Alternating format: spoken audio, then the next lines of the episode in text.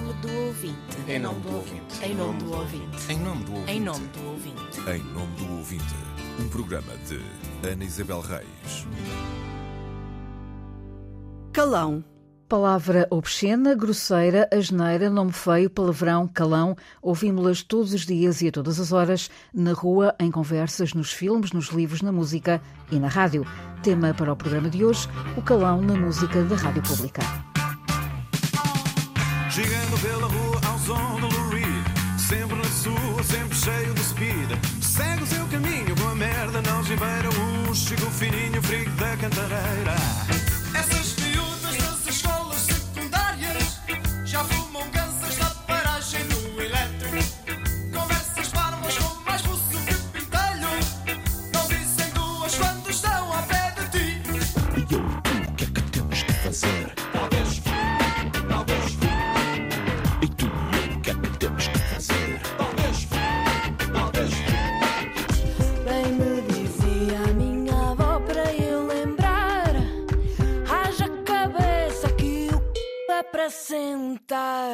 E agora, passamos ou não passamos? Há critérios? Há limites para aquilo que a música nos diz? o palavrão inócuo, não é? o vazio, o estéril. Esse é aquele que eu tento evitar. Agora, conheço minimamente a linguagem das, das ruas e tenho aprendido muito com a música que ouço, porque há determinadas realidades que me são trazidas por esses novos discursos, por essas novas estéticas musicais e continuo na minha. Acho que não quero de modo algum, com uma atitude eh, limitativa, desvirtuar aquilo que é a vida nas, nas cidades e que é a vida no país e onde essas palavras estão eh, diariamente a serem utilizadas por mais novos e por mais velhos.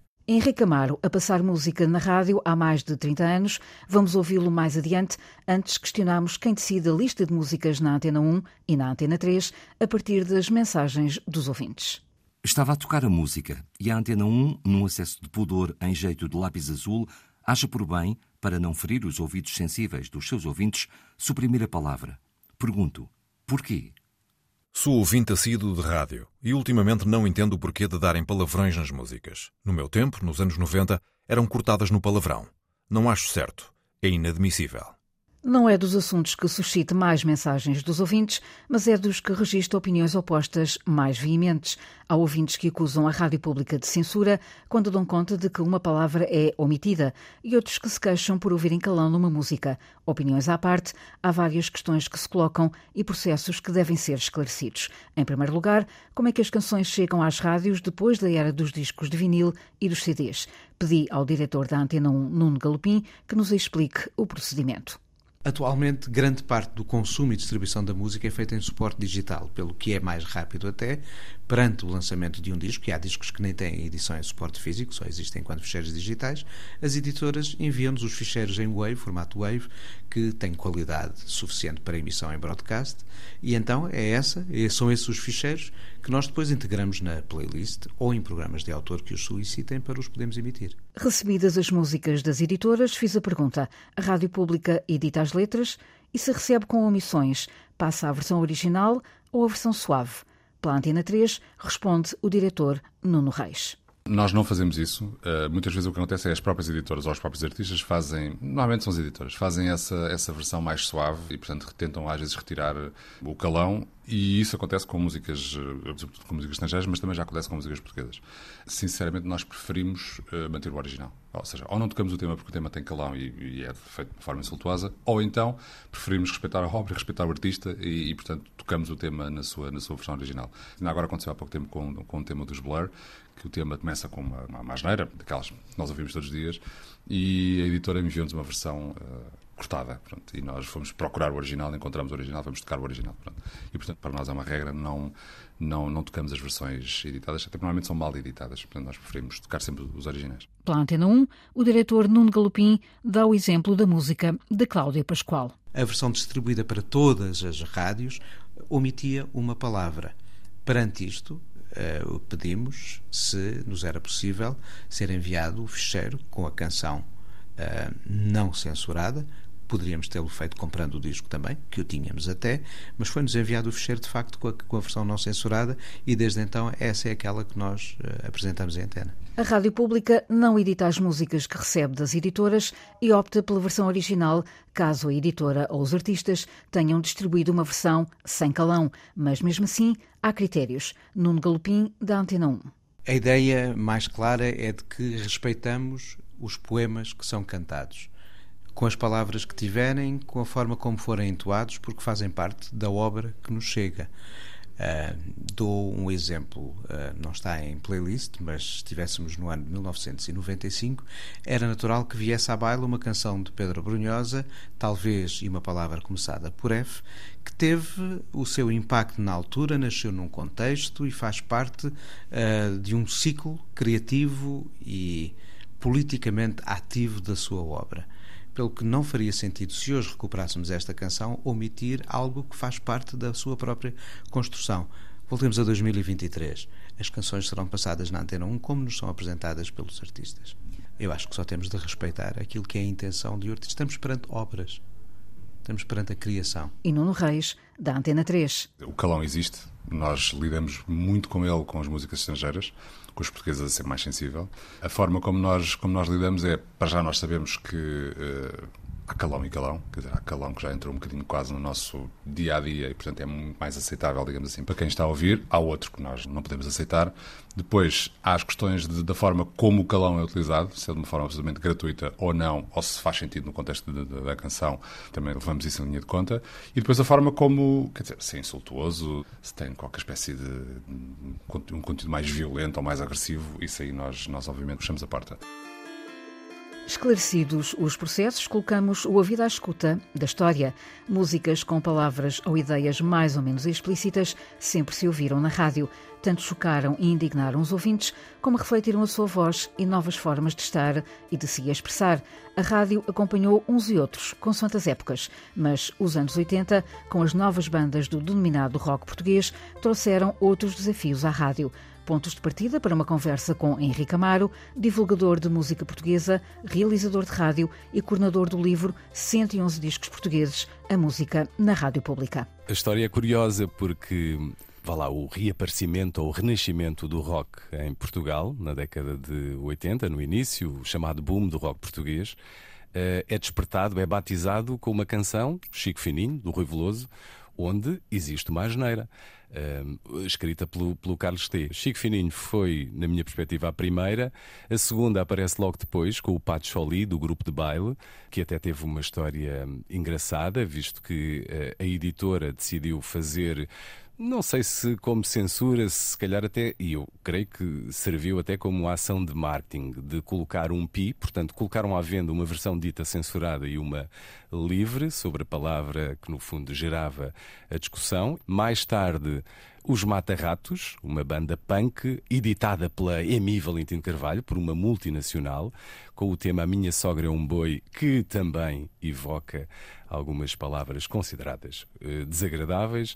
Os Três Tristes Tigres tiveram uma canção, Branca de Neve, que é uma versão francesa com tradução feita poema que teve uma tradução feita, uma adaptação feita pela poeta Regina Guimarães, que também caía nesse, nessa, nessa discussão, e talvez nos anos 90 a, a canção que despertou maior discussão é o talvez F do, do, do Pedro Brunhosa. Portanto, estamos a falar aqui de a ideia de indignação, de discussão perante algumas palavras que são cantadas, não é, não é uma indignação de agora. Vou-me focar num, num, êxito comercial do Pato Choli, não é? Que é se calhar aquela que é hum, mais conhecida dos anos 80. O facto de ter o Pi uh, ali no meio, uh, ficamos aqui um pouco uh, entre o que é que é verdadeiramente provocação, indignação e expressão de uma geração, por exemplo, não é? Ou o que é que é estratégia de marketing. Às vezes confunde-se.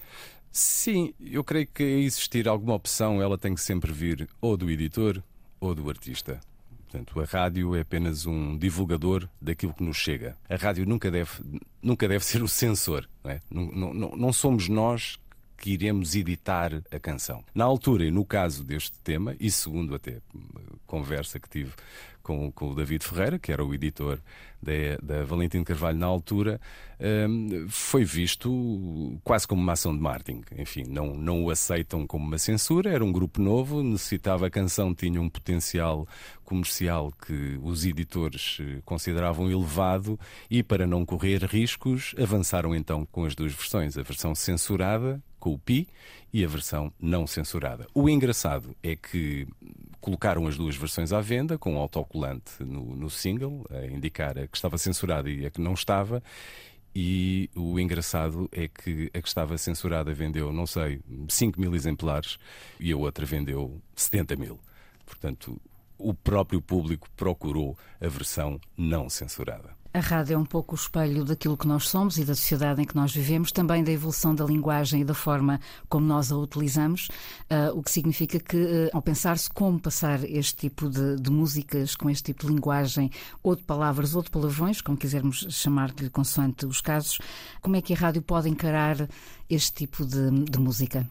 Eu acho que há uma, Há uma razão para um possível aparecimento de mais música que tenha essa marca, do palavrão ou das palavras incómodas. Uma delas, que eu acho a mais uh, fundamental, e pensei nisso quando me fez o convite para participar nesta emissão, é o facto de vivermos há meio século em democracia. E todos nós estamos mais experimentados a lidar com a liberdade e também a exercer o nosso, o nosso direito. Portanto, é natural que isso aconteça mais vezes.